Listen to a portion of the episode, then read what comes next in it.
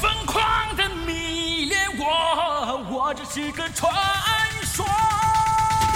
欢迎回到日落围场，这是一档不只聊电影的音频节目。今天又是和我们的有台天堂电影院并机录制的这期节目，一人一台是吧？轮值主席是不是？轮值主席，嗯二一天做五，轮值可以一。三五二四六是吧？貌似是俩人，其实我们是坐了二十多个人。一人代表一个台是吧？OK，行，相信大家看到封面，嗯也都知道我们今天聊的是什么了。正在如火如荼进行的十一档，封面你都想好了是吧？这不刚才拍了吗哎？刚才左萌拍了一张特别精彩的摄影作品带啊，菩萨的是吧啊？是的，还带着我们这些凌乱的这个录制的环境。对我们下面要说的这部电影就是张艺谋导演的《坚如磐石》，就是我们现在，您要是听到我们这个节目的上线啊，这个这个这个电影啊，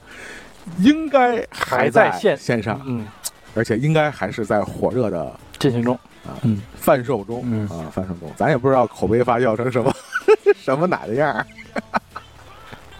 啊，已经定下了这一期的基调，是不是？嗯呃，我觉得那就直接开始吧。嗯啊，既然有这样的一个评价，正好咱们也正在电影院当中，正好送送了一个朋友开看，推入了火坑，给 我也是。他带着他女朋友进入了火坑。我们提前还给他打了一针预防针，他应该会好一些，就是抱着一个比较开放的心态。我其实想劝他来着，嗯，后来呢，我转念一想呢，那你说十一啊，带着女朋友出来逛看个电影，线下这几个电影这么一一扫啊，没有选择。也没啥选择，嗯所以呢，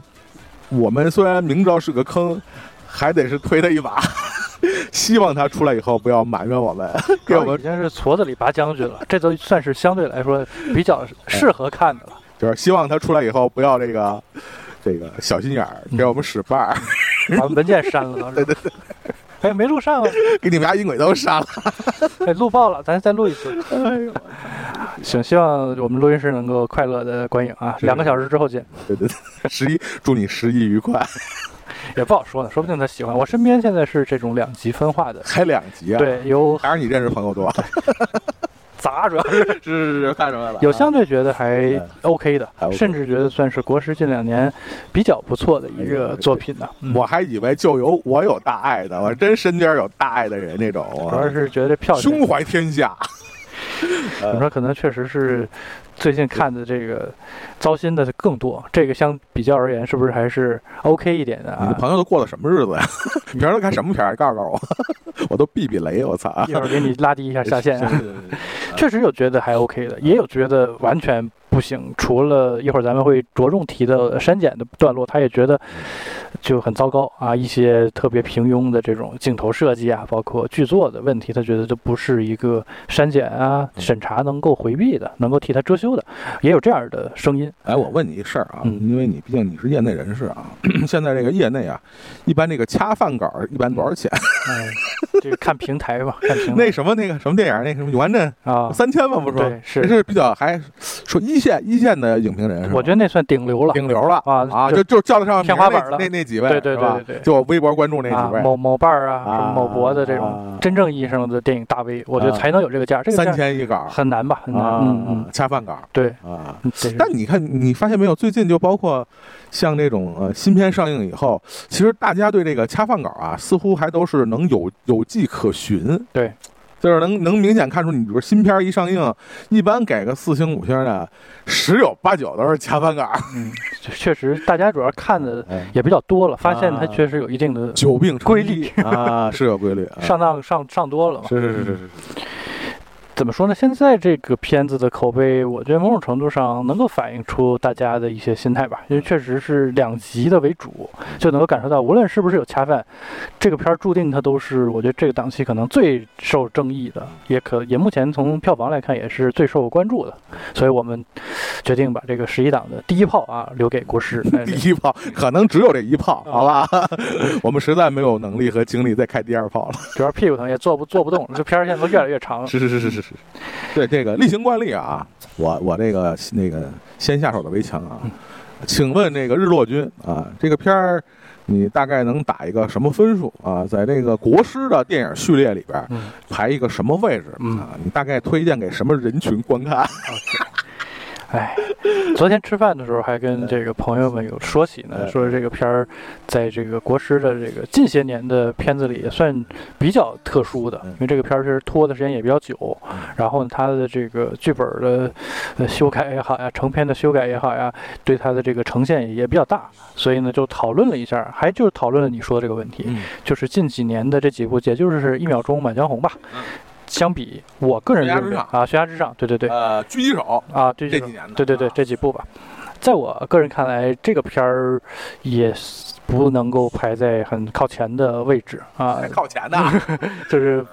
中等偏下吧。是是是呃，如果放在整个国师的职业生涯的维度嗯，你算上更早期的大片儿时代嗯和大片儿之前的第五代时代的他的作品，我觉得可能会更低吧，嗯可能会更低。啊，推荐人群呢，我我是觉得喜欢那种出租车里头听的那种特别吓我一跳，我以为你说那个啊马丁的出租汽车司机呢。好家伙，老司机。我操，还敢还敢跟那个比啊？真是如果喜欢听这个特别长篇的，类似于什么县委大院啊，那种厚黑的一些啊，揣测一下什么这个正副国级啊、正部级的生活的那就那种这种网络文学的人，你是海外禁书啊，不不容错过啊，不容错过啊。如果你是抱着一个呃，就是想看一个特别严肃的刑侦嗯破案，或者是很明确的你是政治惊悚类型的爱好者的话，我是强烈不建议看杰克瑞恩，啊，或者是那个七十年代的冷战的那种背景下的，大家，会纸牌屋算吗？当然算政也算对吧政治惊悚的这种片子，我觉得是严重的不符合预期，因为我基本上是一个 哎。这个政治惊悚爱好者了，在这个片儿是严重的不满足嗯。啊。但你要说这片儿多差，嗯。很多人都在狂批这个片儿的这种呃审美趣味啊，我觉得倒也也不必，因为在我看来，它其实也谈不上什么特别深邃的表达，它嗯还是个类型片为底子的。啊，一个一个电影，呃，如就是抱着一个娱乐心态，然后呢，你你窥探一下所谓的你不太了解的这个阶层的生活啊，一些恶趣味的，那我觉得没什么可挑的。这个档期可能也就这个片儿还 OK，但是呢，举家我倒是觉得未必适合。哎，说谁呢你？你说点我呢是不对，是？祖萌是这个少有的，我觉得这个敢于举家去看这个片儿的，那就得问问你，你是基于什么目的嗯，这个拖家带口要看这个片儿呢？就是嗯对吧？那中秋国庆这个特殊的一个档期嘛嗯，然后团圆嘛，他 太不吉利，尤其是在亲情这一块。哎，就是，就你说来啊，其实咱们国家这个，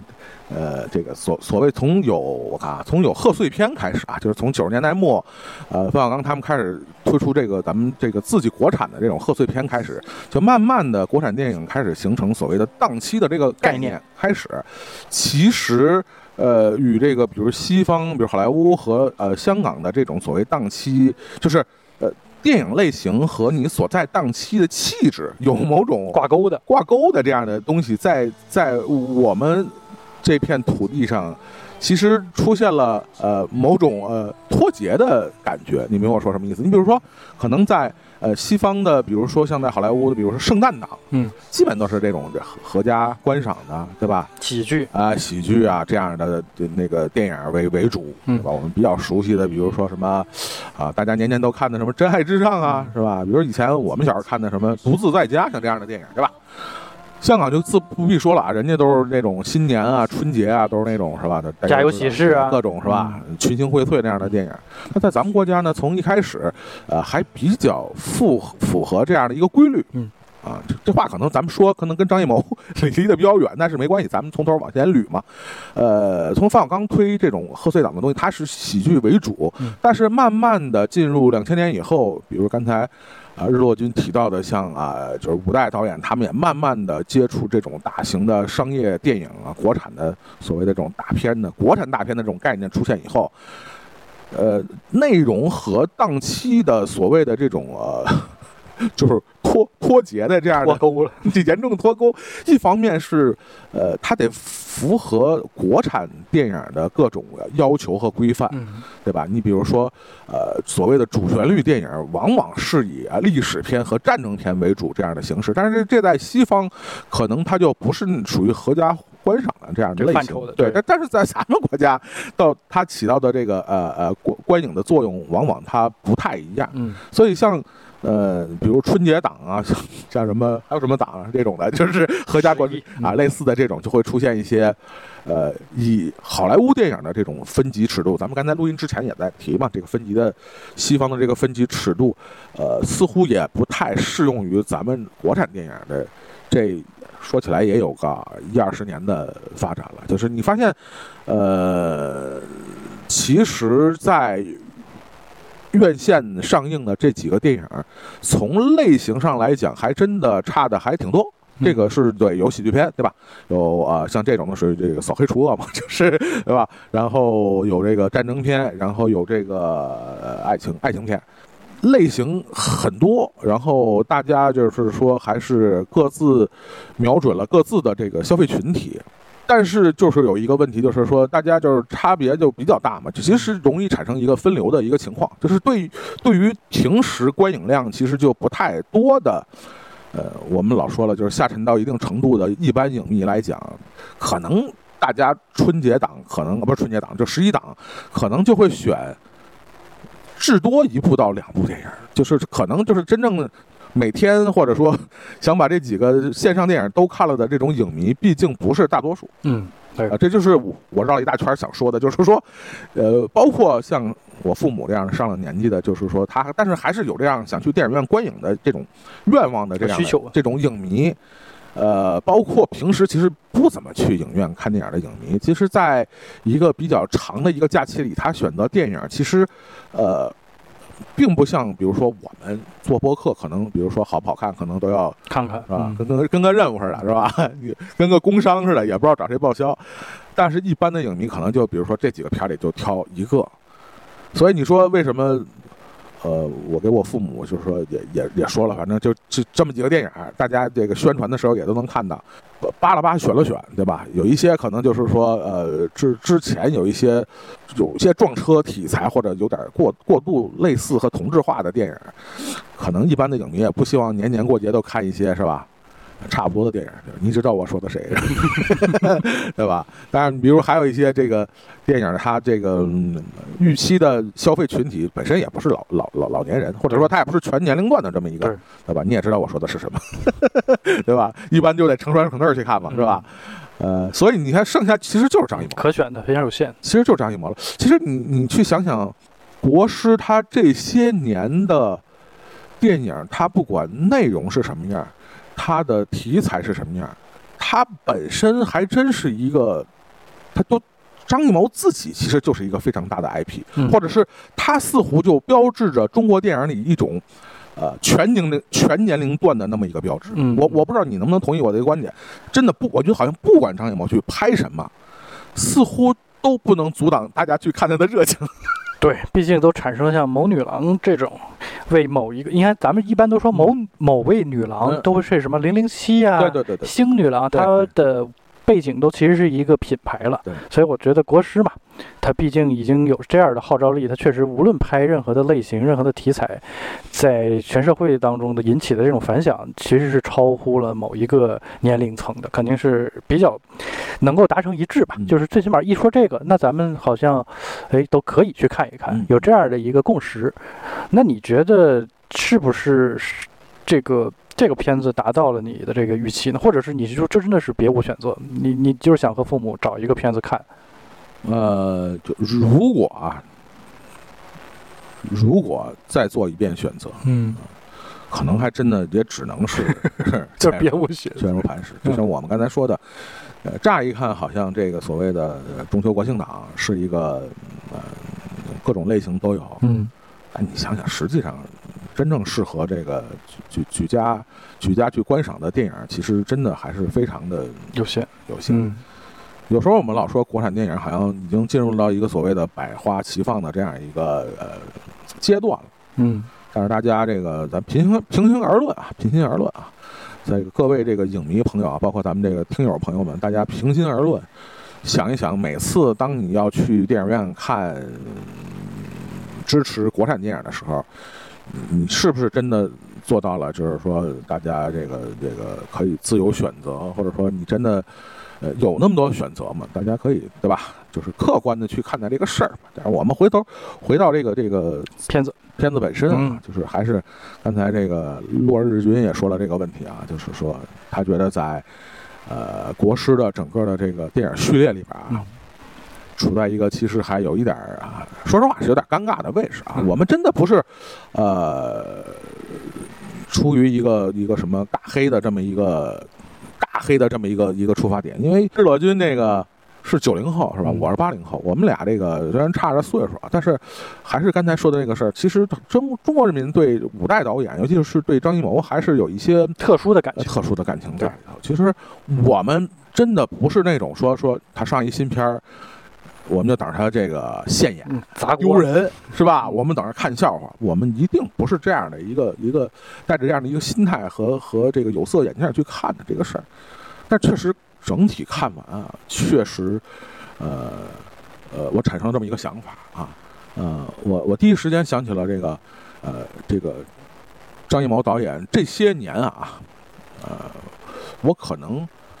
唯一没有完整看，或者也不是完整看，可能都没怎么看过的一部电影。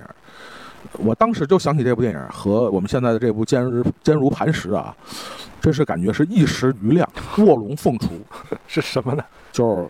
呃三枪拍拍案惊奇。好，我到现在我也没敢看这部电影，嗯。尤其后来我知道他和那个叫张什么张伟平嘛，嗯，张伟平之间的那个啊、个人恩怨啊，嗯。包括他在采访中，就张艺谋导演在采访中也说过，可能就是一个出于一个非常的现实的一个目的去拍的那么一部电影。嗯所以我呃因为对这个五代导演对张艺谋导演还是有这个比较呃浓浓厚的这个个人的情感啊，我我觉得还是我就我就避开了，我就有意的就避开了，不忍。但是我看完《坚如磐石》啊，我要想这俩片儿，有可能你要是连着看，真的就是会有这种卧龙凤雏的感觉。好家伙，互互文了，互文互文倒不至于，但是主要从色彩上有一点互文，是吧？啊，一时余亮是吧？这真是就是哎呀，就反正是，确实还挺令我挺惊讶的，啊，令我挺惊讶的。嗯就是说，当然这部电影还是有一些这个张艺谋的个人的风格和、嗯和和色彩在里头，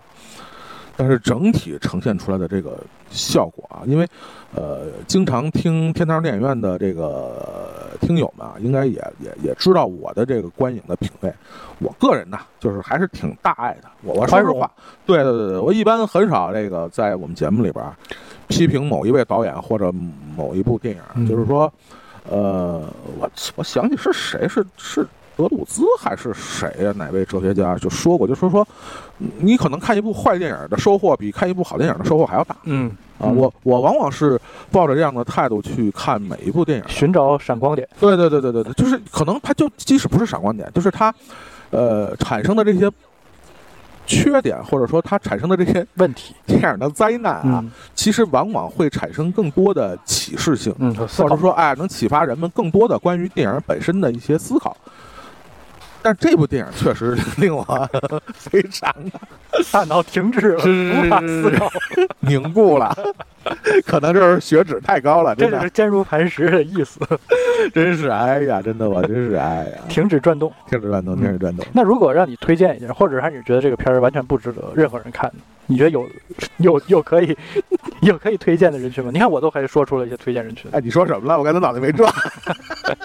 就是他他有一种偷窥的感觉吧？这个其实，在张艺谋导演早期的电影里有这种东西的，菊豆啊，菊豆，啊对菊豆是很明显，他对于男女两性关系之间的那些这里还有哪有关系的？不可告人的一些东西，很很很怎么说，让我觉得有一些猥琐的那种状态，其实还挺少有人着重描写。但是张艺谋导演其实在他的其实诸多作品中都有涉及，这个片子里头其实也是有有种窥私的感觉。有一点，读那种野史小作文啊、桃色小作文的那种心态看，你可能在这个片儿里收获到一点点这样的快乐啊。我觉得这这个人群还是能够得到满足。你知道我从哪儿获得快乐啊？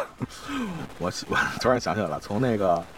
呃，就是呃医院那一段啊，啊他们要保护那个那什么叫什么，叫忘了，那工头啊，嗯就要保护那污点证人们的就是嗯要保护那工头，然后突然就他们那楼层啊，嗯涌入了成成百上千的讨薪民工，嗯那开始啊，嗯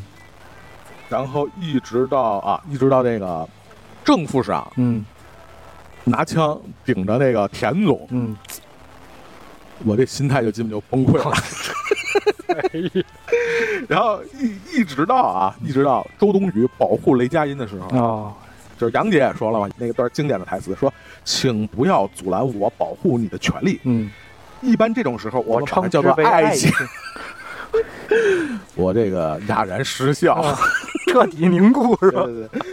听到这段台词啊，嗯基本就心态就崩了，啊票已经撕了。票已经吃了，感觉。是我我插入一句啊，就后面会涉及大量的剧透啊，如果还没有看的话呢，呃，随便啊。别看了，就别看了，好吧？我劝你别看了，良心推荐，真的，我真的，我做天堂电影院十年了，我基本上没劝过大家不要看哪部电影。是我反正没有听到过。啊，我这我真的我就是我有我有回记忆的这个这个节目的内容里边，我真心的我没劝过大家看不看哪部电影，但是真的 坚如磐石。您要是有这个安排啊，您那个时机要不是特别无聊，或者说您十一要是觉得票，休休息的不是平时休息的不是特别好，我也是劝您啊，尽量那个能不看就别看放过自己。对对对对，放过自己，然后也保留一下张艺谋导演在我们心里的美好形象。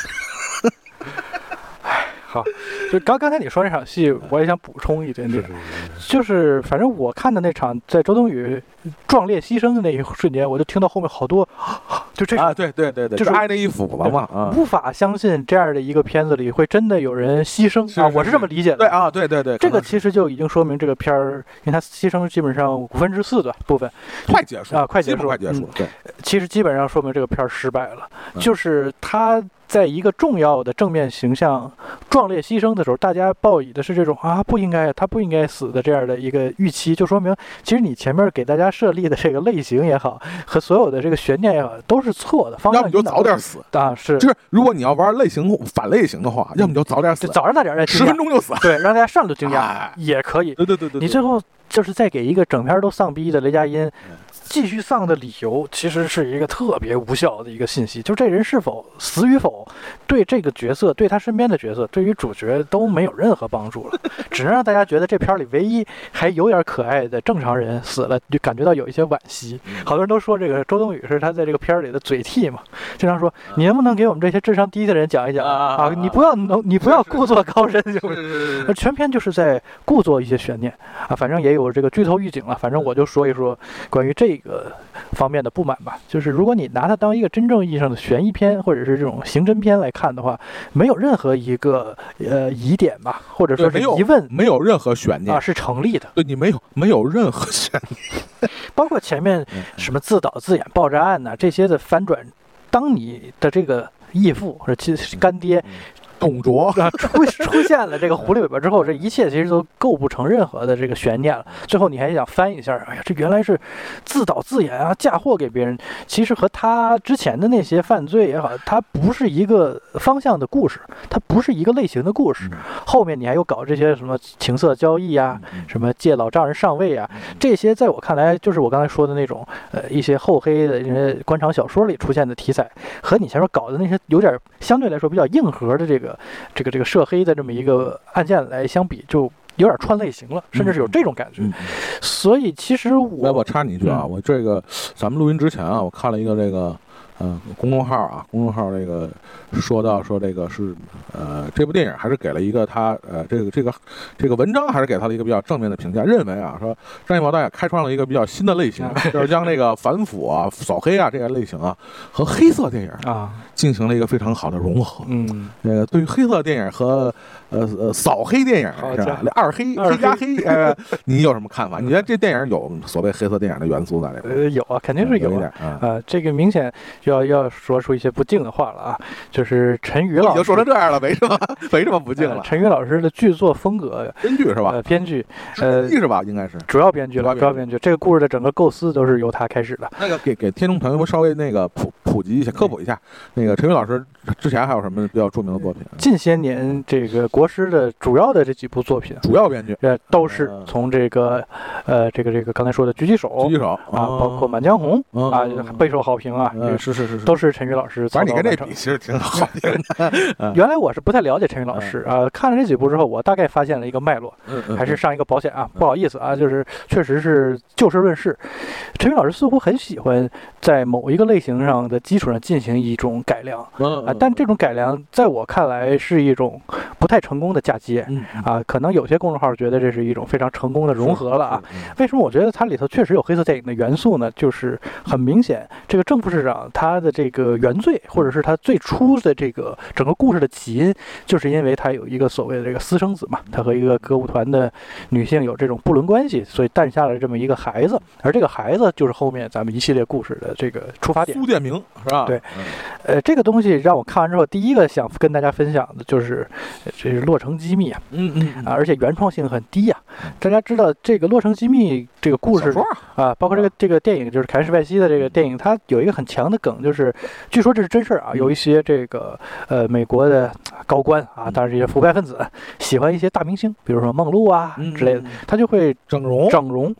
性工作者是吧？啊对让他们要求他们整容成明星的样子。对，是一些商人这个利益输送给他们是是是是，啊，这个梗其实是据说是有史可查的，嗯是真的啊。我看完这个片儿的第一个印象就是这个有点儿比明显了啊嗯，而你把这个作为正副市长的原罪啊，嫁接在这样的一个最后扫黑要扫他身上啊，他又不得不嫁祸给一个商人做这种搞自己的这样的一个阴谋，让儿子来破获这个案子嗯，他其实我觉得是不太成立的。其实我挺想，呃，在你你这个 你这个刚才的这个阐述中啊，嗯加入一点我的一些观感啊。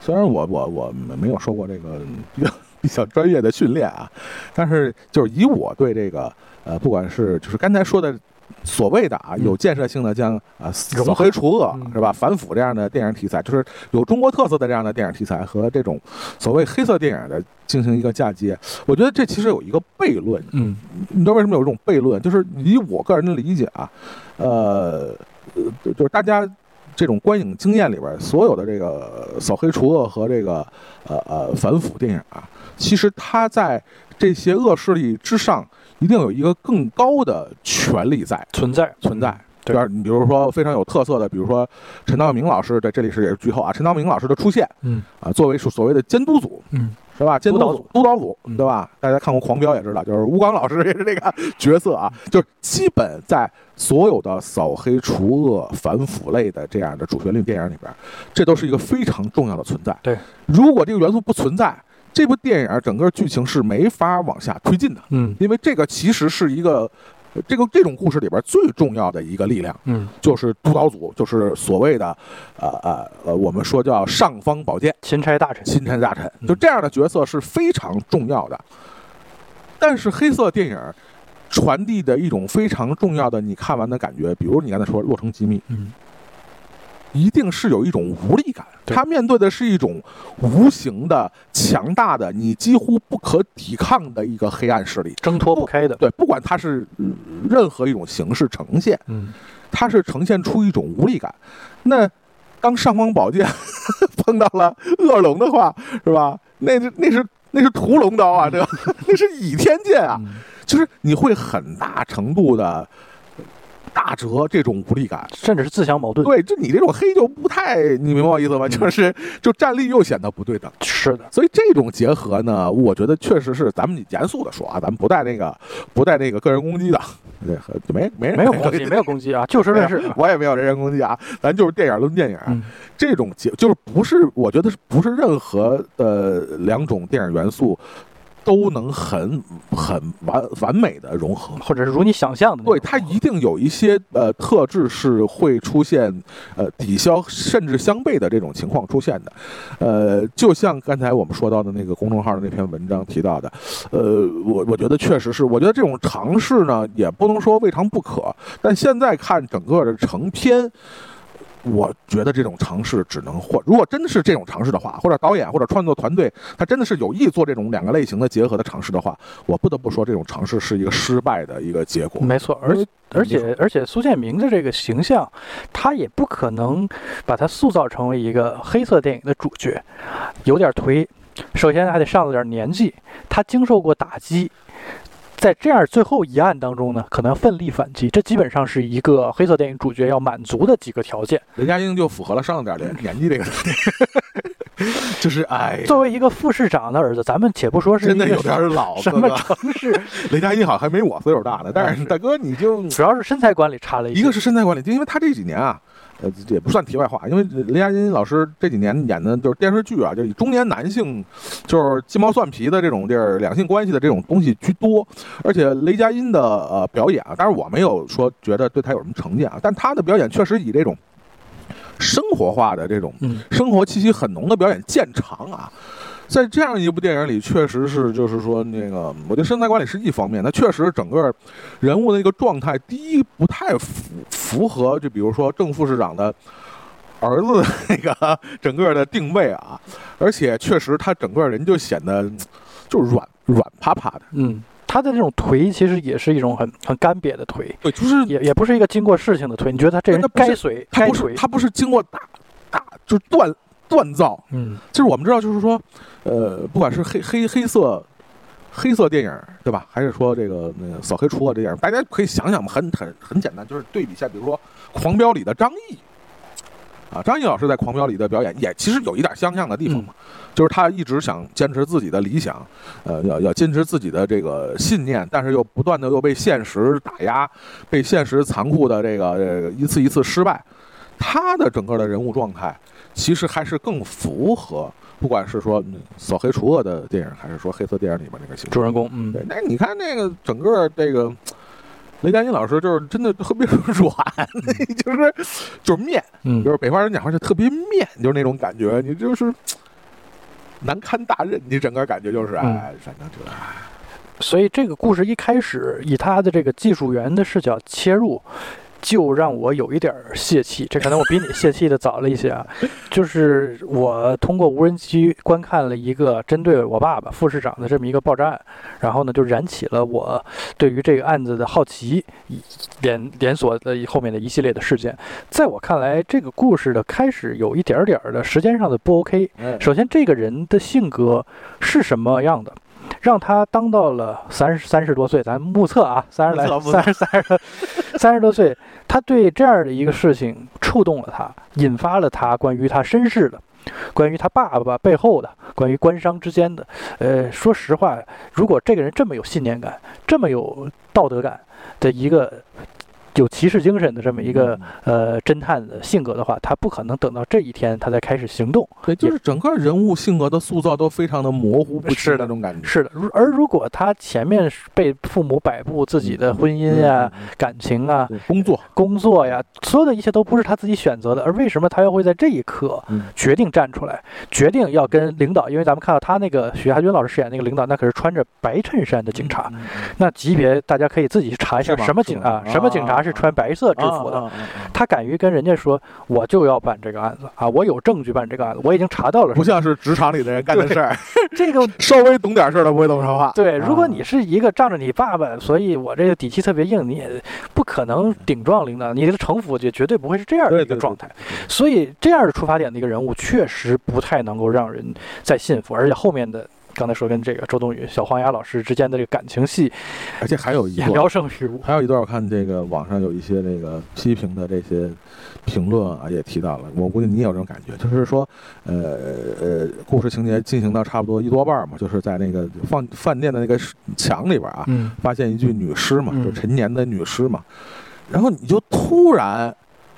突然啊，雷佳音老师就开启了柯南模式，对，是 名侦探柯南模式，就是他是怎么做到的？说把这个案件和他现在调查这个案件，嗯，就包括查那个女孩的 DNA，他是怎么我操脑洞大开的给他联系起来的？我这百思不得其解。嗯，因为咱们知道这个故事的背景啊，呃，也可以直说吧，嗯它其实是在重庆嘛。对对对对，呃，你可以查一下重庆的人口是多少。如果是一个他这样级别的警察，他每天接手的案子的数量是多对少？对，他有可能在短时间之内筛到这个银行的这个女职员有个姨妈呀、失踪啊，然后又和手机啊这些那相关。是何等工作量？对，呃呃，我不排除删减对于他这个时空关系有破坏啊，这个我觉得是能够感受到的，甚至我觉得国师有故意把这个东西暴露出来的情况，但是也还是无法解释你现在这个叙事的逻辑，因为很明显，呃，关于私生子的这个线是他这个明显是老师埋的最重要的 B 故事，就是除了这个呃黑黑黑恶势力和这个官官场之间的勾结之外，最重要的一条线，而你把它呈现的方式是通过几个比较。耸动的画面，而不是通过真正的戏来勾连。我我就明显的感觉到这个不太能够用删减和审查来抹过去，不是借口，不是借口，不能说我这个用特别暴烈的这种砸墙，特别血腥的审问女孩，甚至都都这个啊，不不不描述了，有点恶心的这种画面，就让大家感受到，哎呀，太惨了。然后呢，你好像就让我大脑休克了一下，然后马上跳到下一个画面。嗯嗯。哎呀，没找到这个，后来又我又通过什么方式又找到，甚至是，又又重要剧透了啊！找到手机的这个环节，莫名其妙，根本就没有，没有没有任何交代。我不相信这个上面有这么严格的审查，你除非是 天线宝宝这个公司不允许出现，就是确实特别的呃吊诡的这样一个展现。我我觉得跳跃，我我我为什么说就是说整体电影看完我会就非常惊讶，就是说可能说觉得有些。片子看完觉得我操烂片退票，妈的傻逼，就是这种的情情绪上的。我其实更多时候是挺惊讶，也迷惑迷惑。就是说，呃，我们可以其实可以把这个话题延延展到，呃，现在在这个网上说的很多的，就是说，呃，删减和审查对这部电影的破坏和它整体呈现出效果的这个差异，是不是有这么大？我觉得可以，我们下面要可以讨论一下这样一个方面的原因。我是觉得第一点，第一，我我表达一下我的观点，第一个。呃，张艺谋导演作为在中国影坛奋斗这么多年的一位资深的，到现在为止还是中流砥柱式的导演，就这个产量啊，呃，对这个产量，就基本每年能保持一部的这样的产量的这这样一位导演，对于中国电影的创作环境，对于中国电影的审查制制制度尺度。尺度，嗯，他基本就是说了了了然于胸的这样一位导演，嗯。他，我觉得他怎么可能创作一部就是处处碰壁、处处踩雷的电影？这个在逻辑上是说不通的。嗯，就是我我我我，但是我也不是说否定说那些的公众号或者大 V 他们说的啊，一个一百五十多分钟的这个怎么怎么着，怎么怎么着。作为一个行走江湖几十年的中国导演，老导演，老导演。作为一个真的就是张艺谋导演的年龄跟我父母是一一代人，经历过呃改革开放，经历过这个整个八十年代第五代导演在海外奖项上的崛起，到九十年代的转型审查制度的转变，两千年后经历的商业大潮资金运作的转变，经历了中国新中国电影从。这个文革结束以后的无数次的变革的这么一位导演，他会从一开始立项的时候拍一部处处踩雷的电影吗？大家，大家真的就是冷静客观的去想一想，他是张艺谋，他不是九不是八十年代的拍《红高粱》那时候的张艺谋。我说一句对逝者可能不尊敬的话，他不是胡波。他不是这样的艺术青年，不是他从年龄，从他经历过的呃，整个中国电影的发展的历史，他的体验不能相提并论，你明白吗？这个东西，他是张艺谋对吧？他他为什么能被人们称为国师啊？他对电影，他对中国电影，他对中国的电影环境，他对中国，他对中国人，嗯，真的，我觉得。中国的这所有的导演里边，真的没有几个人可能比他要更了解这些。一个七十多岁的导演，他会拍一部处处踩雷的电影吗？而且很明显，不管是现在的第五代的这些，就是还战斗在前线的陈凯歌导演，还是张艺谋导演，他们这些导演，呃，我我们能明显看到这几年他们拍电影的呃整个创作方向的转变。嗯，就是说他与这个呃官方的。呃，这个整个的宣发的方向的结合，是一个非常密切的一个合作的一个关系互动。嗯，他会就是说，既顶着这个官方合作的这个这个这身外衣，然后中间是干嘛？就是好多博客什么春秋笔法，阳奉阴违。他有，对他有病。而且大家看看这个片子的整个的阵容、规模、体量，这是谁哪个层面的创作者也承担不起的一个这样的风险。所以这个片儿大家看的，无论是你改多少稿，它也必须要上。嗯确实，这个资金成本也确实非常非常的大。对我觉得真的就是说，呃呃呃呃，反正从我小时候啊，我我我十几二十岁的时候，那时候看电影，甚至更小的时候，我其实就挺想跟你讨论这个问题的，因为毕竟咱们两个人年轻，就是所谓小时候处的这个时代，不太一样。中国的变化发展太大了。嗯，呃，咱不说，咱咱不说，呃，再远的了。你看，我是八零后，我小时候有记忆的院线的电影，当然我小时候肯定没有那么多机会，小孩儿们没有那么多机会去电影院。当然，从改革开放伊始，呃，尤其大家看到了好多，比如港台的、呃呃西方的好莱坞的电影以后，对所谓的电影尺度或者一些比较啊、不能说激进的内容，就是比较大尺度的内容，其实呃无呃潜在的观影需求那一定是存在的，对吧？嗯这是被激发人性嘛。我们说，在一个相对来说长期不存在分级制度的这么一个电影环境下，那经常的用的一个宣发手段就是说，我们小时候叫少儿不宜，嗯，我你我不你肯定是是没有印象。那时候的电影，在最早的一部电影用到少儿不宜这样的宣传手段，叫《寡妇村》。啊，叫寡妇村，这个是有历史可查的，有史料可查的。当时在电影院宣传的时候，就打出了大大的这四个字儿，叫“少儿不宜”。当然，我是说八十年代的整个的电影的呃环境、呃氛围，跟九十年代、跟两千年以后肯定都不一样。嗯，都不一样。但是我觉得这形成了中国电影的某种呃永恒的命题，就是说，它似乎成了大家心中的一个朱砂痣。你明白我说的意思？然后九十年代就是禁片，嗯，对，很明确的。各种禁片。哦，第六代啊，哎，不不包括五代，那五代那几个所谓大家最最熟悉的电影，嗯，有拿到龙标的，有没拿到龙标的，嗯。有到国外得奖的。拿奖的、嗯。啊，最高的欧洲三大的奖项的，嗯。呃也有没没拿着奖的，嗯。但是都成了中国电影创作者的某种心理的一个传传奇，对，或者某种程度上就是他们心里的这种朱砂痣，或者某一部分影迷的一些朱砂痣，言必称某某某某，哎就似乎呃题材的呃尺度，它的禁忌的程度，几乎能和电影的质量、嗯。它的水平嗯，画了等号。等号。是。然后到了两千年以后，就是什么妈导演剪辑版、删减版啊，这个电影我他妈被删成什么什么样？加长版，啊是这说话说说回来前前不久，罗威导演还把他的那个《风雨云》的这个这个日版的流媒体的，嗯。但是大家真的就是说，客观的去想一下，有多少电影是真的是因为它的尺度，而直接导致它电影的质量在这上面发生了天平的转换？真的是有多少电影？就回到坚如磐石，我我不知道，我我不敢，我不敢定判断有多少人是恰饭，嗯。或者有多少人是是是什么水军，嗯。我我不知道，但是真的有那么多的公众号在说这个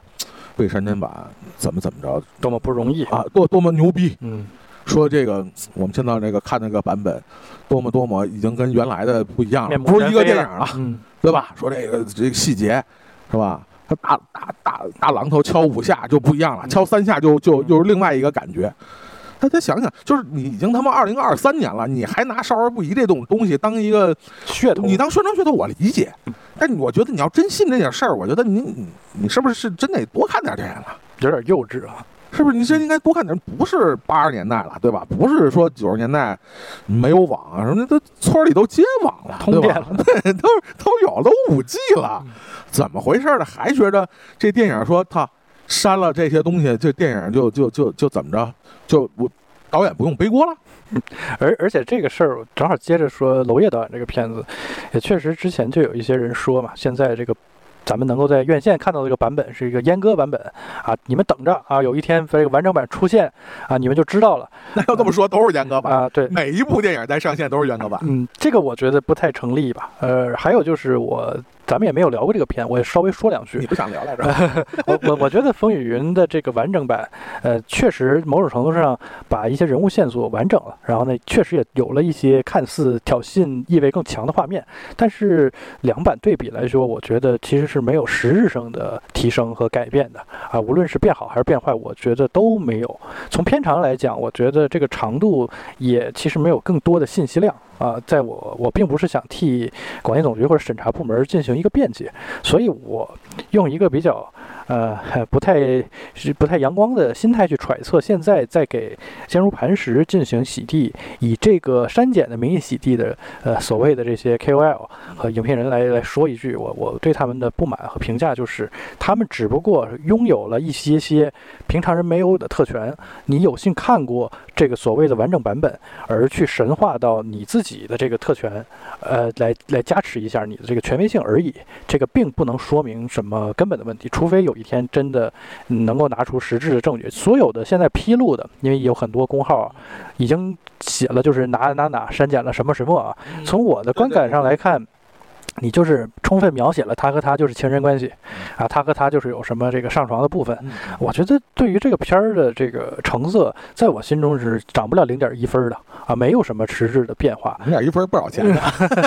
你得花多少钱才能涨零点一分？对吧？这个片子它整体的质感和观感，大家都知道它是疫情前制作的一个电影，对，包括它的整个视觉风格也都是很早定了，甚至为此还换了摄影师啊，他的摄影师从他之前常年合作的赵小丁换成了这个罗盘吧，罗盘就是之前这个八百啊。还有一些宿醉啊，这这个不是宿醉，这个那个断片啊，这些片儿的这个摄影师，他的风格一直都是饱和度比较高，然后呢，明暗对比比较强烈的这样一个个人风格啊，这些其实都是之前定的。咱们如果回到这个本片的这种。呃，已经不可改变的，或者是导演既定的这个创作思路来说，我觉得它也是一个不 OK 的作品啊。我觉得咱们可以就事论事的说一说，现在用这种高反差的霓虹美学的这种拍重庆的方式，这个我觉得是个导演都想到。这些年多少拍重庆是用这种方式，只不过导演您的灯比别人亮点而已，也没有什么特别。我觉得看过好几个重庆的纪录片都是，因为因为这个城市确实是一个霓虹灯。作为符号的一个城市啊，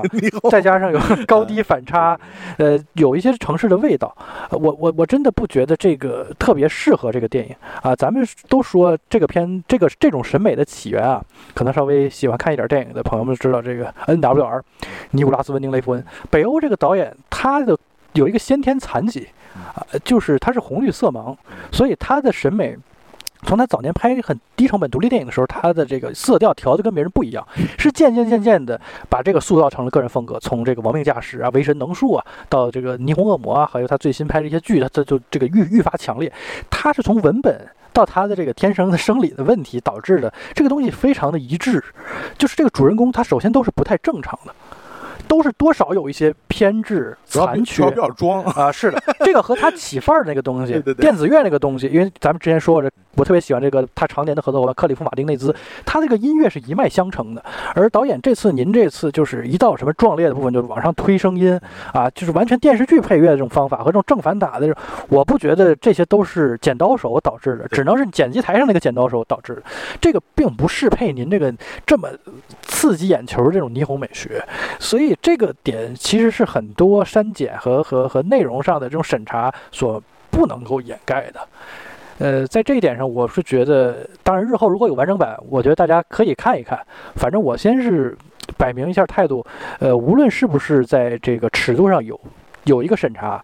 那些妄自把这个片子就和杜琪峰导演的黑社会系列 进行一个对比攀附的，都是大棍子吧，都是非常的。脑残的一种行为和一种非常低级的水军营销的方式。何止是黑社会啊，是不是？都是大棍子，对吧？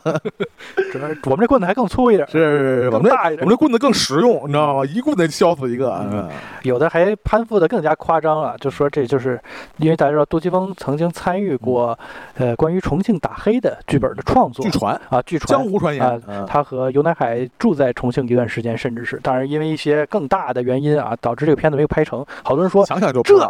就没戏。我跟你说，好多人就开始说这就是杜琪峰的没有拍出来那个。哎呀，你是杜琪峰肚子里的蛔虫，还是这个不能说那位肚子里的蛔虫？别别别别，那那蛔虫可大了。我跟你说，就是咱不要老是意淫，好不好？咱们就事论事。这个剧本的创作动机，我觉得就是基于呃现有的好莱坞类型片的进行的一次改良，而且本土化的程度甚至还不太高。但是这一点我要替他说一句，跟审查有关系。咱们通过嘴型能够看得到，这个片子没有任何同期声，全是后配的普通话配音。是狂飙嘛？就是 就是因为他们当时的对白是用的重庆方言而，这一点我觉得对这个片子确实是有折损的。对对对。呃，如果不排除这个，呃，就排除掉刚才我说的这个因素，确实您非得和这个地域的啊，和我这个追根溯源啊，还还是有有有点距离。而且这几个人物的背景和当和当年重庆打黑的这些也是差远了，差远了，没有一毛钱关系啊。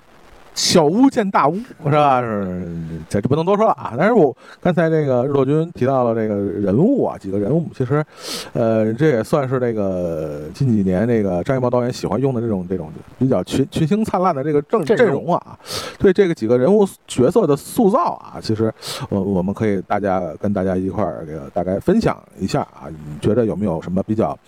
可取的啊，和比较这个是吧掉链子的 几个角色啊？确实我看。有的公众号也在提到啊，就是整个的这个，呃，角色的这个阵容上啊，呃，说是这个从这个以往的扫黑除恶的这个题材的电影有很大不同的，就是说，他将戏份啊很大程度上都留给了这个两个两位反派，嗯，就是他其实把反派作为了整个故事叙述的一个呃中心的一个位置，就是这个。呃，于和伟老师饰演的这个田总啊，和这个张国立老师饰演的这个正副市长这两个人，呃，你对这两个角色的塑造，整个成片的呈现出来的这个效果有什么想法啊？尤其和那些经典的是吧，Hollywood 的那个，或者说也有人说这个电影有一一很大程度在在模仿，比如韩国啊，是韩国这些年的，比如造型上新新社会啊，是吧？新新世界，新世界，新世新世界是吧？你你有没有什么样的这个看法？这两个游戏非常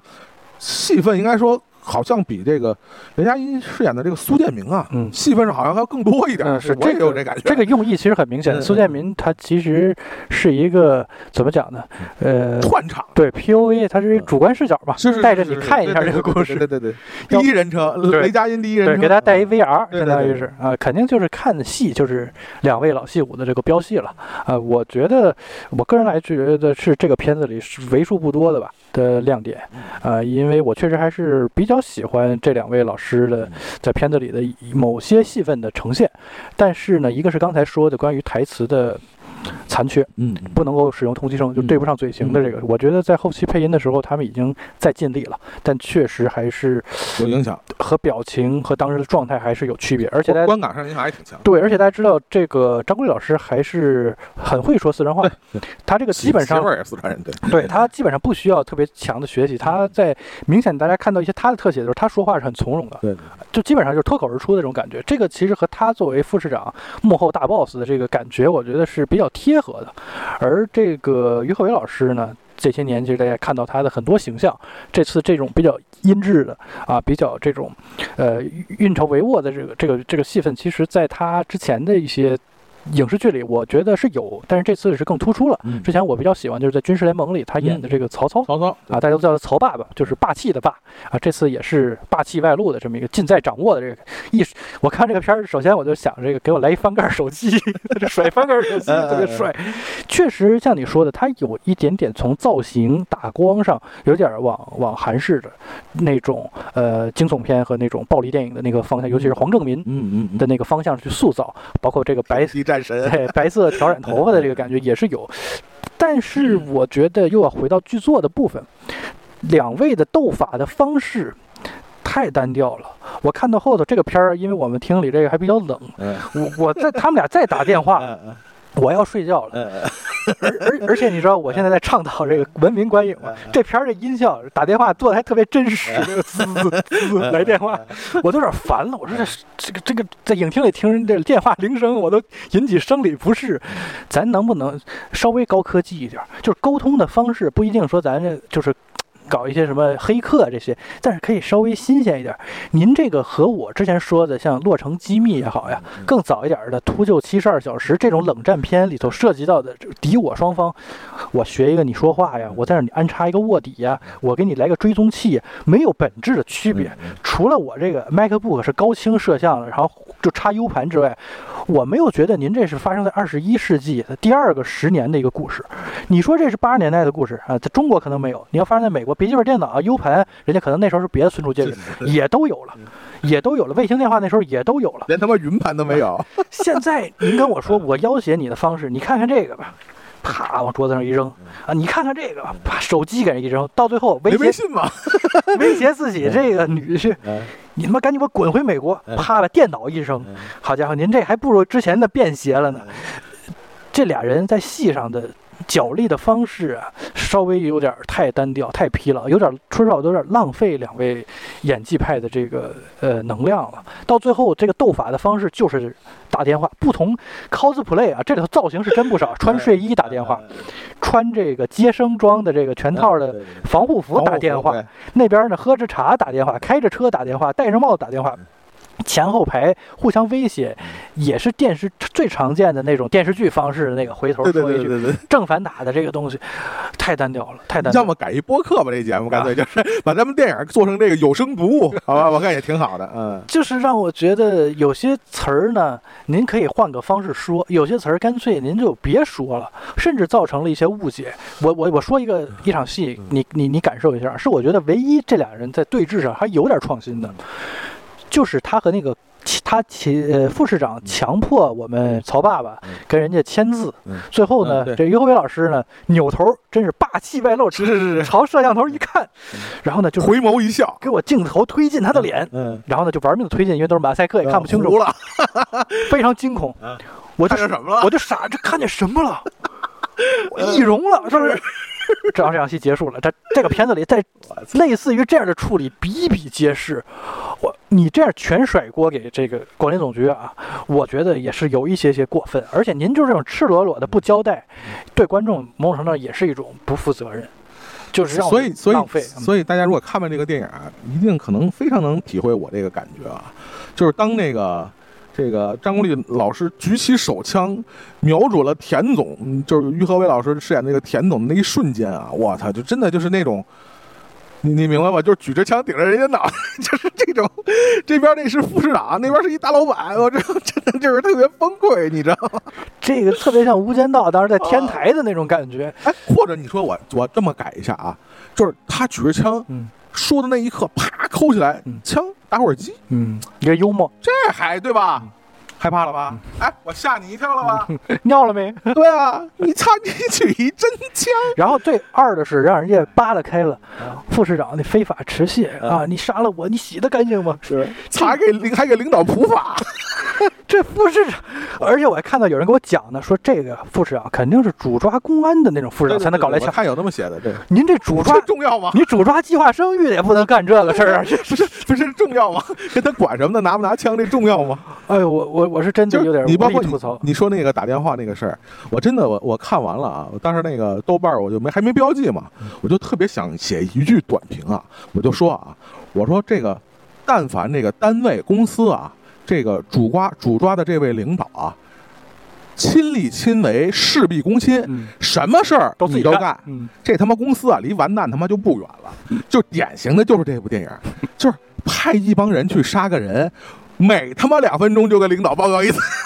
生怕自己办错事儿。你说这帮人能他妈成什么呀？对不对？你就想后来那个赵亮，哎，是不是赵亮？叫是，他演三德子，三德子对，演那角色，我操，就是你妈逼干什么都要给领导打电话。他这就特别像我饿极了看外卖的那个速度，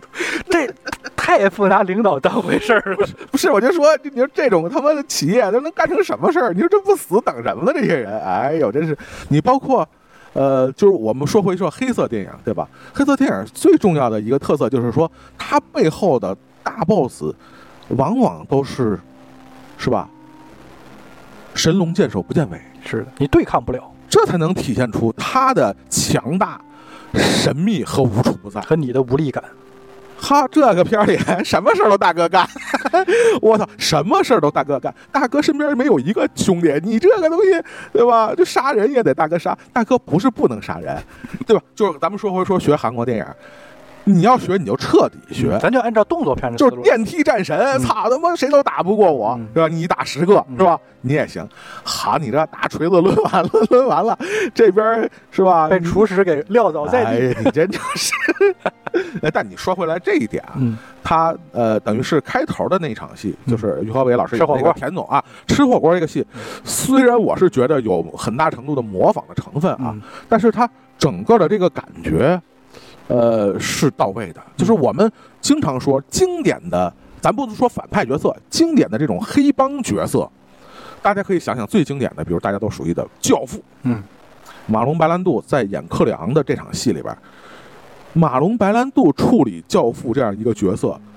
大家都能感觉到他做的最到位的一点就是什么？这个人物不怒自威，嗯，从来不大呼小叫，从来不拿枪举着人举着顶着人头，拿大 从来不拿拐杖，对，从来不自己动手杀人，是吧？从从来自己不是拿大扁担那么削人。但是他的威严，他的震慑力，他给周围人的那种压迫感、恐惧，恐惧，对，这个是所谓的经典的这种所谓你 BOSS 级的人物应该呈现出的这种，呃，表演出来的模式。但是反观坚如磐石啊，真的就是说在这方面，呃，或者我们去，呃，其他的嗯类比，还真是，不对，群里咱们说的那个更更直接一点的，比如可能就是狂狂飙，嗯，对的，虽然一个是电视剧的体量，一个是电影的体量，但是大家去想一想，那里边的不管是呃，尤其是反派角色，我们所所说的反派角色的这个人物的他如何确立下来的那种感觉。当然，呃，我看完《坚如磐石》以后，我其实第一时间你知道我想起什么来了？嗯想起了之前呃马丁斯科塞斯导演导演的《爱尔兰人》。虽然那电影有也有很大的硬伤啊，嗯尤其是我记得你的节目也说过，就是 CG 那个，确实那个 减龄，啊，这确实也没办法，是吧？这个因为你你想找一个年轻版的，这个确实也不太不太好办。原计划是有年轻版的，雷雷姆尼森他们去这但一代，我觉得容易还是容易跳戏嘛，是就是就是不一样的演员，这个是是一个非常不太容易解决的问题。但是我们就单说那里边的那几个呃，大家如果看过《爱尔兰人》的话，那里几个反派角色的，或者说呃一一如既往的在马丁斯科塞斯导演的 作品里的这些黑帮黑帮人物的嗯角色，他都是怎么立住的，或者说怎么让观众找到的共鸣。当然，我觉得《坚如磐石》它其实做了一些可能跟以往电影不一样的尝试。你比如说，我觉得比较精彩的两个两场戏是于和伟老师的那两场戏，一个就是火锅那场戏，嗯，一一方面是他和女儿的那种亲密的表达，含情脉脉，对我，我要现场嗯，你在弹钢琴，我用我用手机全程外放，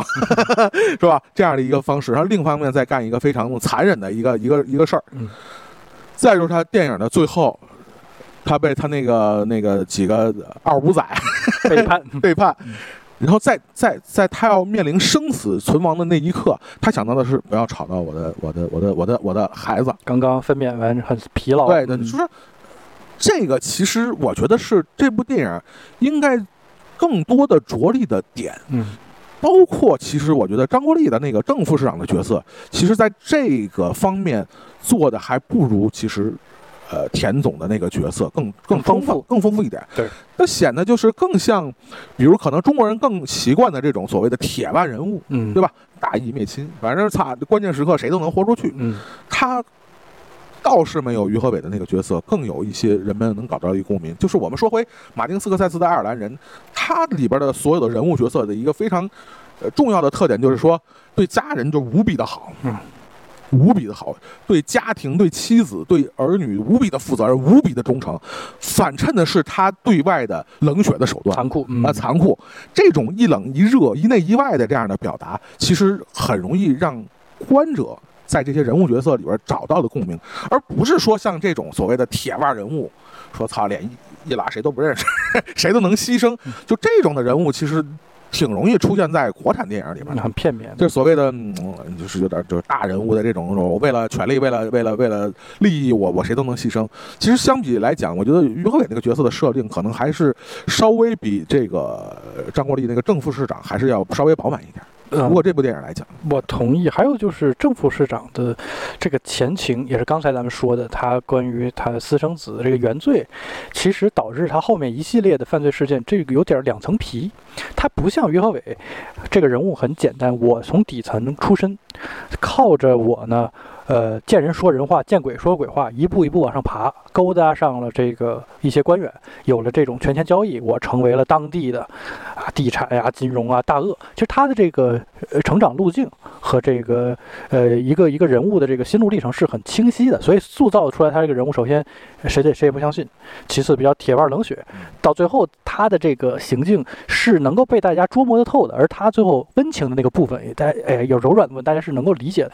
而政府市长这个人，就像这个名字一样，啊我刚才又思考了一下，你说是诙谐也好呢，还还还是已经点是明了这个，正的还是负的？是吧？这这特别像是那种段子，嗯，就这导致这个人物其实他就有点不严肃啊。说的严肃一点，他这个人物就有点不严肃。你用一个桃色新闻当做底色，结果这正副市长跟这个商人想坑这个商人的时候，就是让人家动辄签一个二十多个亿的合同，后来定罪是国有资产的这种侵占和流失嘛。在他的家庭生活里，他和陈冲老师的这个家庭里，他明显不是一个特别奢靡的一个家庭，而且陈冲也是一个，无论他的背景是什么，他也不是一个向往这种腐败是物质生活的一个女人，你不太能够理解郑刚这个人物的这个行为路径和他的内心的这么一个逻辑，他是为了隐藏当年的秘密。所以搞这么多钱嘛，大家对钱稍微有点理解，对于这个养一个孩子的这个大概有一个概念，就知道他不是这么换算的。还有他平时那个做派，以及他和商人之间勾结的这个方式，呃，好像没有哪个人有必要用这么呃分裂的方方式进行一种生活。包。括他所谓的跟那个当时跟那个田总商量说，这个要不咱俩得走一个，嗯。你要不走，那我你要不走，那咱就想一别的辙，嗯。折中的 B 计划嘛，B 对。plan，嗯，说这个你跟 赶紧签约。签约，嗯，我说这他妈的 B plan 和 A plan 有啥关系吗？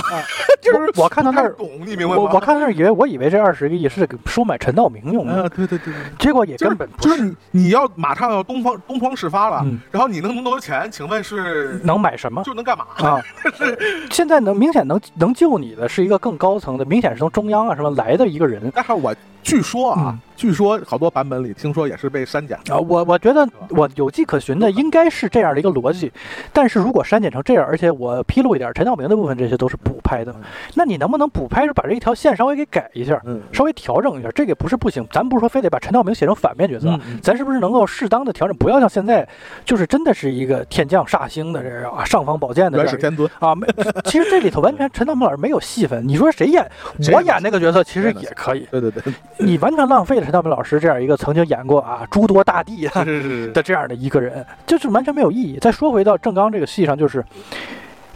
他上位靠的是老丈人，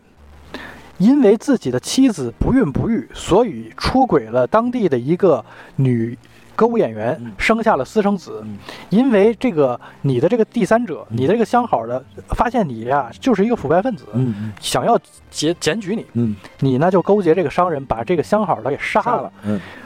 接过来自己亲生的骨肉，嗯。假装是自己，假装是一个英烈的呃遗孤，对，养到了今天，嗯，然后呢，一直都不跟人说他的真实身份啊，然后同时呢，你还有一个相好的嗯，这个人长得和当年这个歌舞团的这个女生是一一毛一样。是外甥女，现在有两种说法，嗯。一种呢是真是外甥女，对。如现在的嗯。如讲，嗯。还有一种呢就是她并不是，是女儿，对，或者是一个长得就是很像的一个女生，也有这样的一个说法，就是我之前说洛城机密的那个思路。嗯，无论是哪一种嗯，你发没发现，郑刚这个人他的分裂程度是非常可怕，他比那个咱们之前说那超英电影里那这两面人还要嗯。多面人，他属于千面人，大群的那种。啊二十多个超级英雄在体内寄生，他他这样的人其实是非常不自洽，每天晚上还夜跑呢，嗯。跟人家喝喝汤、拉拉小手，搞得还挺纯情的。这个角色往小了说也得六十岁了，嗯嗯对吧？咱们看看跟他对戏的这几位都还故意扮老，其实这个张国老师算保养的比较好的，是是是。和他能上到这个位置来说，这个人设其实都是高度的不相符的，而且他对于他儿子的那个情感，到最后一场戏其实也没有说明白。对对，你从来都瞧不起我嘛，然后就说你不需要证明你是我儿子。他那个场戏我明白点名的是，到底是不是亲生的啊？这个事儿有模糊性。对对对对，但是你看他儿子给了他一句词儿，他没有接，嗯就是我一直都知道你瞧不起我。嗯你看他最后不接这句话，我就留出了一个特别强大疑问：哦，你是不是就是瞧不起你儿子呀？嗯嗯，你是不是就是藐视你儿子呀？是不是你对于你儿子当警察这个事儿根本就不认可？结果在他办案当中又提供了诸多的阻挠，嗯，这个其实又出现了一重分裂。你为什么让儿子从事这样的行业？如果你有这么大的黑暗，你想象一下，如果你是一个背负着这个巨大没有必要，啊逃犯的话，是没有必要。你培养了一个人民警察，对对对，就是你有什么必要？请问，呃，他的最后的这个毁灭，洽，对，真的是一个在我看来剧作上的一个完全不能说服就是说部分。呃，可能如果的话，这个这个这个角色如果真的他把所有的动机都自洽成闭环的话，可能真的是一个就是可能中国影史上极度复杂的一个角色。就像你刚才说的，你刚才一说，我也想到一个细节，就是说他跟那个哎那孩子叫什么来着？就是那个那个那小女孩儿，他去跟他那儿吃完饭以后，那女孩说把你手机给我，然后送给他了一个手机套。对，透明的，哎，嗯透明的，什么防滑的还是什么的，反正是挺好的。说嗯这个就是一个小女孩的一个怎么说呢？一种一种其实善善意吧，呃，就是我们现在回头看，再包括结合那几个公众号啊，他的说法，所谓的删减和未删减的，其实呃，就是现有这个版本，我觉得可能张艺谋导演他就想表述一种暧昧不清、你无法定义的一个情感，嗯他似乎有一点故意将这种。感情处理成既是男女之间，又是父女之间的一种感情要，模糊这个就。是他们的关系好像也是，呃你也不管不不知道它是主观的还是客观删减造成的。嗯现在呈现出来的就是说，你可以理解成是有男女关关系的，嗯，也可以理解成有一种暧昧不清的，呃，父女的关系被在在对，对，嗯而且就是他们俩是不是有明确的嗯两性关系，嗯，似乎在我们现在看的这个版本里也没给你一个非常。看不到痕迹。对嗯，但是有一个细节，就像你说的，就是非常的分裂，就是他从那女孩家出来以后，转身就把这手机套扔了，而且是非常厌恶的，对，非常厌恶的看了看桥下，嗯扔下去。扔下去。这个我都看到一种解读是关于这个稍微呃低俗一些啊，建议未成年人不要听了啊。此此段是十八禁，带套不带套的这样啊啊，尤其是他出在家之后，他还穿着夜跑的状态，看了看桥底下，他那个就很像是一个事后的，然后呢对这个很厌恶的。你看这个这个套很简单，是女生给男生的，嗯给男性的，对，他是很不情愿的，所以不由得让我对于很下三路的这种窥私的方向去引导，呃，就是。而且这个套，我最开始以为它是关于有什么泄密啊、追踪啊，嗯嗯，其实也完全没有。没有，对对，而且你也不说一下郑刚的这个手机是不是有磨损啊？什么？为什么就突然要给一个手机壳，还什么透明的？我只能往一个特别奇怪的方向。但是我们从一般的角度上理解，可能这个可能是女女女生的某种啊啊宣誓宣，或者说啊某种程度是宣誓主权的，你明白吗？我明白我给我男朋友碰一或者戴一个套你得戴戒指什么的。哎，对对对，就类似这种的，可能有这一方面的含义。嗯，但是就是因为他现在处理成一个暧昧不清的一个关系，你你说实话，以以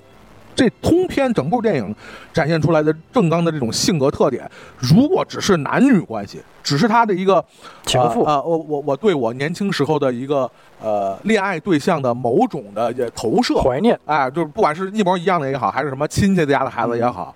他不会到那么求着这个于和伟演的那个田总说，你放过呀。千万不能动他，嗯嗯，因为我们后来知道他那个是儿子，对，雷佳音演的那是个儿子，说这两个你都不能动，你想什么办法不能动？以他的性格，他杀他挚爱的原来那个原型人物都没打奔，对，他怎么会说就就如此的？咋着？良心瞬瞬间良心发现了，岁数大了，良心又发现了，所以就是很多不是分裂的问题，它很多东西是一个冲突的。说不通，就是正刚嘛。对，说不通 其实我我们其实可以去回头去比较一下，比如说影史上非常著名的一些类似的，我们不能说是完全一样啊。我们之前在节目讨论过《血色将至》里的蛋蛋龙，嗯，他塑造的那个呃带有一点强大的父权式的那样的一个角色，资本家。对，他里边也有很多，比如说对儿子的一个什么。呃，态度和他对其他人的一些什么态度，他对那个神父那个对。到处布道那哥们儿那个一什么态度，也是某种程度的是完全不同的一种态度。但是他是如何把这些截然不同的性格特点结合到一个人的身上的？让你相信，对我们能相信是有这样的真实的存在的，同时这个人又是性格冲突的这样一个角色，是是真实存在的，是能让我们相信的。但是郑刚这个角色，我们是产生疑问的，在这样一部电影里。嗯，我我只能觉得他是工具人。我我觉得在这个片子里的诸多阻力吧，或者是这个片子能拍能拍两个小时，能讲两个小时，很。大一部分原因，也就是因为郑副市长的拙劣的自导自演，对吧？你看他给他儿子通风报信也好，赶紧走也好，这个其实早已暴露了他的身份的不单纯。而他最开始的这个所谓的嫁祸给于和伟的这个商人的这样一个爆炸案的这种特别扯的这样一个现场直播的这种方式，其实也已经有诸多的破绽。最后收场的方式得是靠什么？用悍马车把这个。通风的这个线人撞死这种，已经不像是一个幕后大 boss 能够做的事情，不像是在那个位置的人能干出的事儿。是的，你能爬到这个位置，还是用这种很江湖、很社会的这种方法，确实很难让人去相信。而且和张国立老师的这个形象，我觉得这个我多说一句啊，和在选角上，我觉得是有欠考虑的。这个角色刚才我说，我我比较喜欢这两位表演是基于之前的他们的形象，而这一次，我是觉得张国立老师的这个。选角有一些些的不那么合适，尤其是和其他的几个角色相比，我反而觉得，包括这个警察这一方的几位，其实都是什么《人民的名义》的一些一些老演员。虽然他们之前都是电视剧演员，但是我觉得这次演的都还挺好。包括刚才说的赵亮这三德子演的这个，他的阶层和之前的角色完也完全不同，但是我觉得演的也挺好。但是张国立老师的这次选角，我觉得不是特别的认可。我甚至觉得像陈道明老师可能还更适合一些。话说到这儿，就是之前在看他们那个。应该也是一个花絮嘛，在就群访的一个过程中，因为包括导演啊几位主演都在。这个张国张国立老师，咱也不知道是段子幽默呀，还是说就是真是这事儿。他他当时就是问导演说：“这个导演跟我说，当时是。”呃，跟跟导演说是，就是你怎么不找我我去演？这么多年咱们都认识，对，咱们都认识，咱都熟，你不找我演戏。后来说这个，哎，这回真不容易，说是这个张艺谋导演终于找我了啊。后来我一打听，说说是因为陈道明没有档期，只能补拍时候来。所以你结合到现在我们看到这个电影的成品啊，尤其是补拍的陈道明 老师的这一部分，你怀疑这个说法可能有可能不是段子，就是有可能是真的。当时是。呃，张艺谋导演是最初的人选，可能是陈道明。嗯，我觉得不好的点在于，不合适的点在于，呃，郑刚的这个形象，刚才咱们说分裂啊，呃，分裂的一个基础就是这个人首先还是他得有一些，呃呃多面的可能。而纵观其实张国立老师这些年演戏，他基本上常年饰演的一种角色，我我笼统的称呼为是一种伪君子。嗯，呃，这个人首先看上去呢，还得像是一个正经的人，道貌岸然。对他把他的不堪老师啊，是的，很典型。手机里的费老师用一种儒雅去包裹自己，而他本质上我觉得是一种虚伪和一种懦弱。这一点其实在他诸多的影视作品当中，我觉得演的成功的都是有人，包括像纪晓岚，因为大家了解一点历史当中原型的纪晓岚，就知道他的那种荒淫和那种糊涂和那种。做事那种夸张程度是非常过分的啊！就是呃，美化之后的纪晓岚，把它变成一种风趣幽默啊，和和和这种调侃。但其实我觉得，随着我年龄增长，我再看他演的纪晓岚，我觉得他甚至抓住了一点点当年那种精髓。他跟杜小月之间那种调侃，你会觉得有时候不是主仆之间不太合适，有些话说出来啊。再加上你刚才说的手机，费老师那种感觉，在处理两性关系上，我觉得哎呀，那个形象。就太像是张国立能说出来的话。再八卦一点，就是大家可以了解现实当中张国立老师的亲子的关系的处理。哎，他不是一个杀伐果决，尤其是对于下一代人的这种态度，对于同辈人之间说话的方式，他都不是很适合。呃，政府市长现在应该有的，尤其是他第一场戏，啊，你往后走啊，我来了。啊，我跟你对话，甚至有点大义凛然，真正意义上大义凛然，而不是一种要掩饰出来。那时候他需要有一点那种戏精上身的那种感觉。我这时候得很精神的，有点在。我我我我几次看到这个陈道明老师接受采访，他谈表演的时候，他的那种状态，因为他经常会模仿很多演的很烂的人。我这样的人，我觉得是 OK 的。而在张国立老师身上，我我没有发现这样的。可能性。其实我们可以歪歪一下，稍微歪歪一下。如果在正副市长和其他的这几个角色中间有一个过渡性的人物，就是嗯他去实际执行嗯各种任务的这个人物，他躲在身后，就你就你说的就是一个道貌岸然的嗯呃正人君子，然后可以让这个这个张艺谋导演把整个故事的最大的这个悬念留到最后能能留在最后，我觉得可能相对来说啊，虽然大家现在对这种东西也是见怪不怪啊，天天。天天他妈烧脑，嗯 烧的也是有点烧大了。所以，如果能把这个悬念稍微稍微留到最后，嗯我觉得可能对整个电影的这个观赏性会有一个很大的提升。嗯你比如安排一个什么秘书长，嗯，就是类似或者公安局长是吧？？什么总助啊，什么这种这种类似，就是说这个。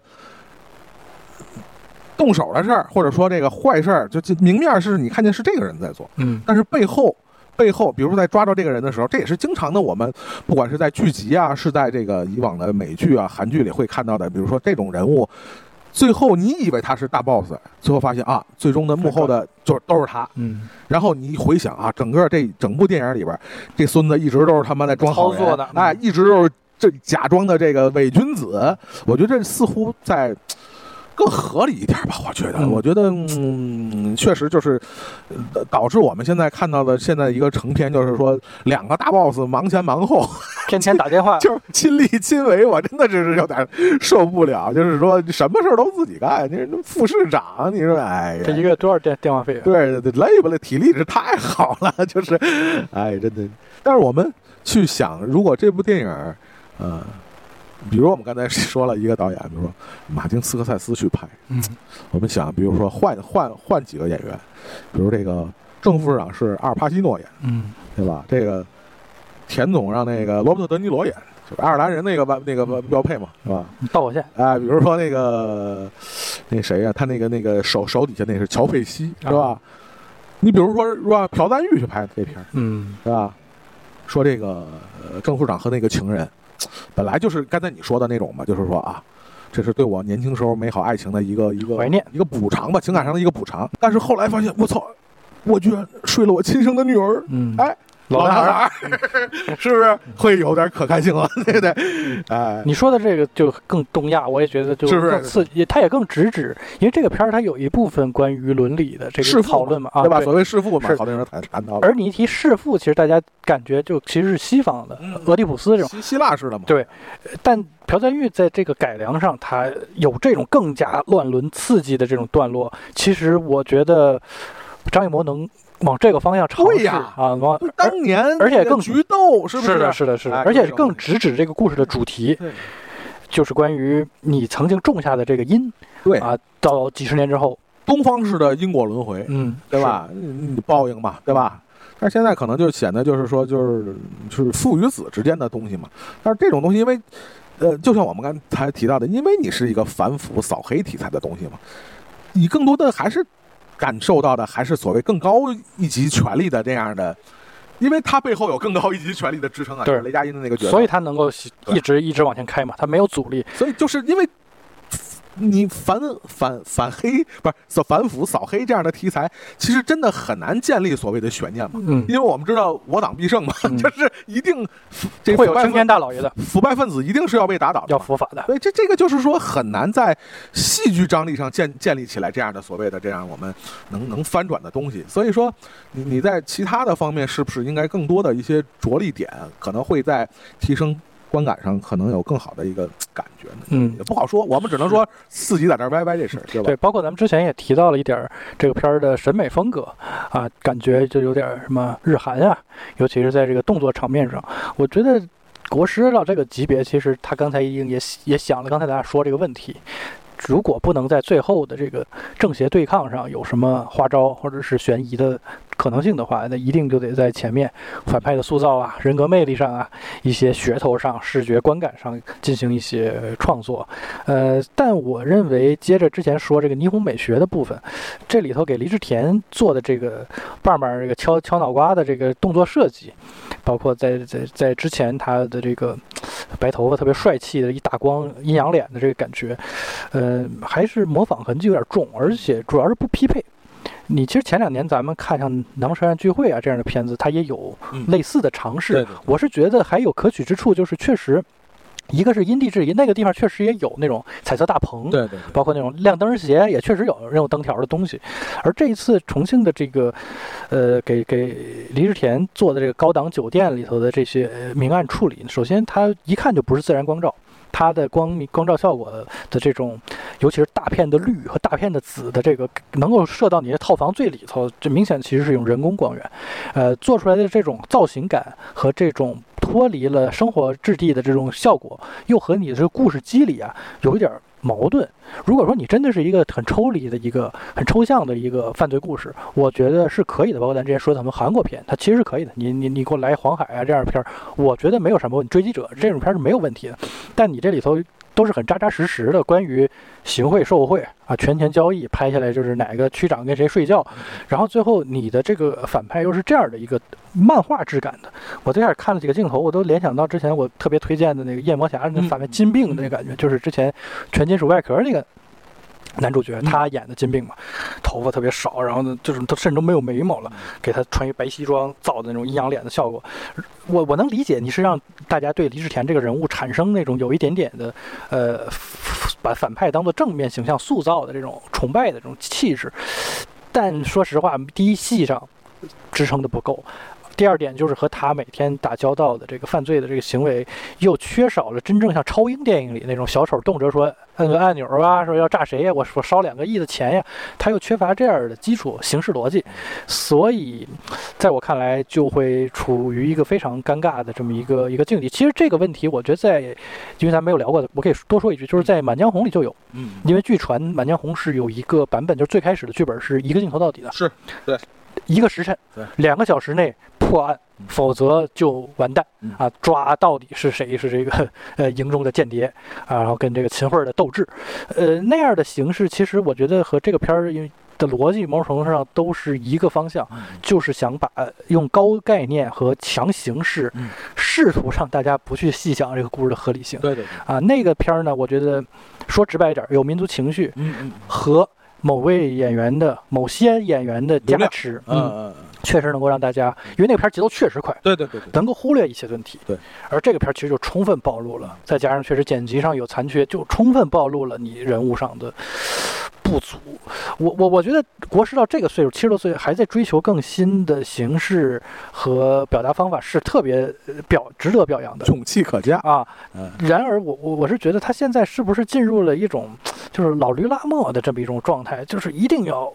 干点啥，一定要做点什么的一种一种鞭策，也也确实让。作为他曾经的这个爱好者，感觉到有有有有一些心疼啊。其实回顾起整个国师的创作的生涯，其实有一个节点啊，有一个创作节点，大家其实稍微我们可以提一下啊，因为我们都知道，从他这个拍第一部电影《红高粱》开始，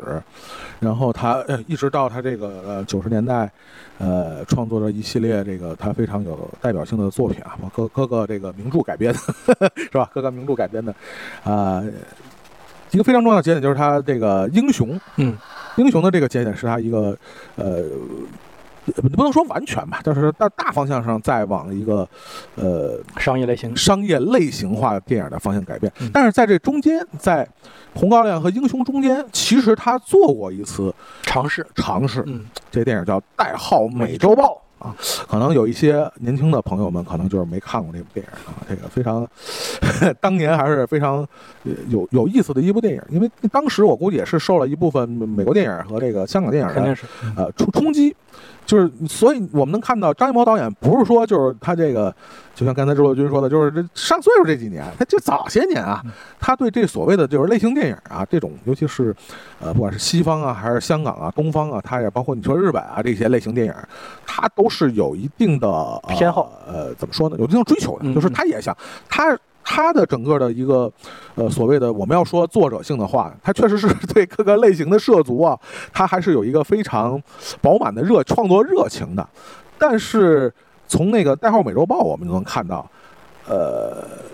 但是我光不光是张艺谋，呃，电影史上的任何一位导演，他都不可能擅长。驾驭所有的类型的题材，嗯，更何况有些导演只能拍自己，连他妈类型 连类型片都谈不上。就是呃，比如说我们最最最那什么的导演，比如说雷德利·斯科特老导演，那比张艺谋岁数还大，对吧？比比比张艺谋导演岁数还大，也是呃，他就是非常典型的，就是说在各个的类型电影里边尝试，包括夹带自己的一些呃所谓的东西。那张艺谋导演回到他的整个的创作的这个呃生涯里边，你比如说《代号美洲豹》就是一个不太不太成功的这样的一个尝试。这种不成功，甚至不光是张艺谋导演个人的不成功，他几乎是那一代内地导演创作创作的一个短板的一个体现。嗯就是大家回忆整个八九十年代这种所谓的呃呃呃，不管是就是呃呃就动作，也不能说动作，就是呃泛军事化的这样的题材的东西，或者说惊险、警匪，就是这一类的题材的东西，都不是咱们国内这一波，或者说是不是我们这个电影土壤上擅长制造和培养的这么一个土壤。嗯就过了这么多年，大家才去想，我们这些年啊，近十来年看过的，呃，内地主导的这些创作的，不管是警匪啊、泛军事化的这样题材的这些电影，它背后的创作主体都还是北上的这些啊香港导演，或者是请来的外援，就像《战狼》。嗯对吧？我们老说《战狼》的成功，成功不是吴京个人的成功，嗯或者说不只是吴京个人的个人自己的成功，他背后是有好莱坞的这样的专业的团队，而且吴京的从影经验，也是很香港的。他这一套经验也是从香港电影拿过来的、学过来的。所以你看那个时候《美洲豹》的失败，实际上就预示着很长的一段时间，张艺谋从英雄转型，刚才制作君说的所谓的大片儿、商业类型片儿，我们去想想他所有的这些成功的片儿，他植根的基础是什么？还是华语电影这么些年来成功的华语电影成功的类型，武侠片儿、古装片儿，主旋律的这些所谓的抗战、谍战，主旋律的战争电影，嗯。嗯，几乎没有任何是植根在成熟完善的西方或者好莱坞的类型片儿基础上的，没有。大家可以去想想，没有。甚至说，类比香港的那些比较成熟的呃类型电影的，植根在他们的基础上的也是没有。就像我记得，现在还记得，就是张艺谋导演自己也说过那句话，就拍《英雄》的时候就说，每一个华语片的导演都有一个拍武侠片的梦，这是实话。嗯而且这几乎是，呃，就是功夫片、武侠片，几乎是华语电影唯一成功的类型电影。也唯一能够向外输出的对类型。所以你看他这些年拍的这些所谓的商业类型电影，它依然是植根在华语的所谓华语电影的类型电影的基础上。而真是比如说像好莱坞这样的比较成熟的几个大的类型片，你比如科幻片。但是科幻片早的时候都不认为是类型片，它甚至是这种亚类型 B 级片的都这个东西在这个范畴里边，比如科幻片。但是郭帆他们是另外一个体系起来的，嗯对吧？《流浪地球》他们属于你看，慢慢的以郭帆为核心的一个体系也在也在起来，那是另外一个话题，新一波的导演，年轻的导演，这是不管是五代六代的导演都没法涉足和没法成功的。比如我们刚才说的什么警匪片，呃，泛惊悚或者恐怖片的这种类型，对吧？爱情片，就是类型片的这种我们大家非常喜欢的甜甜的，哪怕像日本的那种所谓纯爱电影，嗯我们其实也很少涉及嗯这样的类型电影。那至于香港的那些，咱就更不说了，是吧？就只有香港电影能拍，香港导演能拍，甚至香港导演加上香港演员能拍嗯，连我们很长一段时间，连内地的这些演员、男演员、女演员都没法很好的涉足这一些类型电影。对，那所以就是这就其实是我们中国电影的现状。嗯我们还回到一开始的那个主题，呃看起来热热闹闹的这些东西，有多少是真正的所谓的类型片的突破的这样的成功的案例在里头？大家可以去去去去想想，去去冷静客观的去看一下，还是说我们呃今天繁荣的这个市场环境，更多的还是原地打转儿，是吧？大家可以去真的去慢慢的去好好的思考一下这事。嗯，起码这个片儿的出现就有它的意义。这个题材，无论说咱们有多少个电视剧已经拍烂了，但确实在大银幕上，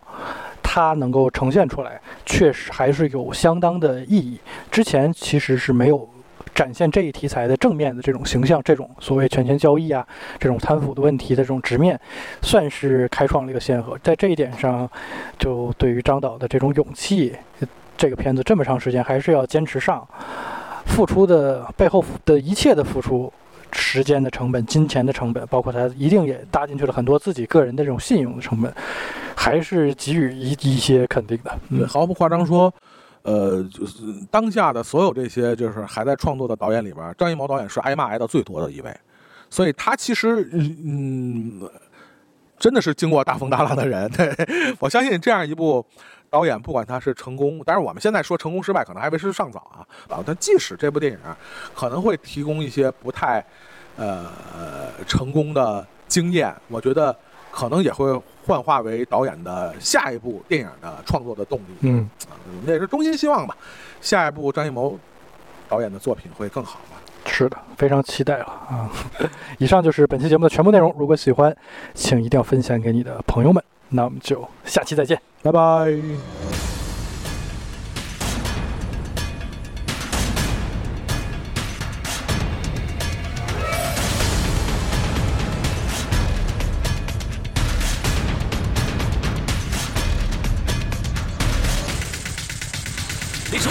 委婉的耳朵根子不软，就算您常常几句吩咐之言，有泪我也不会轻弹。只是眼下没有和这机会，轮到我作战，千万油泼面，我薄嘴就能啪啪的主播向前，绝不掉链的关键时刻办事儿，直接保险。熊猫若是憋回了黑眼圈，老虎他看了也不敢歇。好好再看看咱纯爷们这张秀场瓜子脸，印象很深刻，大马长空马蹄扬，印象。